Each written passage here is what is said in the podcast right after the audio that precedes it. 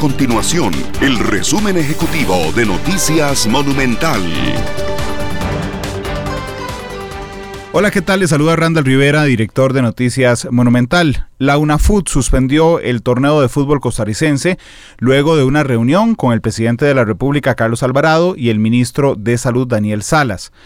Este eh, lunes, la Administración del Fútbol Nacional había decidido mantener el campeonato Sociedad Puerta Cerrada, pese a la oposición de algunos dirigentes de equipos nacionales y también de los jugadores de fútbol. Sin embargo, tanto el mandatario como el ministro de Salud lograron convencerlos y finalmente ha reinado la lógica y al igual que la mayoría de ligas del mundo, ha quedado suspendida. Mientras tanto, los empresarios presentaron la mañana de este martes una propuesta de salvamento eh, económico en el tema relacionado con el COVID.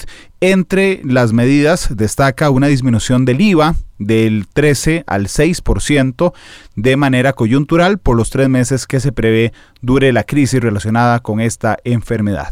Recuerde seguirnos en nuestras redes sociales, monumental.co.cr, en Facebook, también Noticia Monumental y en Twitter arroba monumentalcr. Nuestro compromiso es mantener a Costa Rica informada. Esto fue el resumen ejecutivo de Noticias Monumental.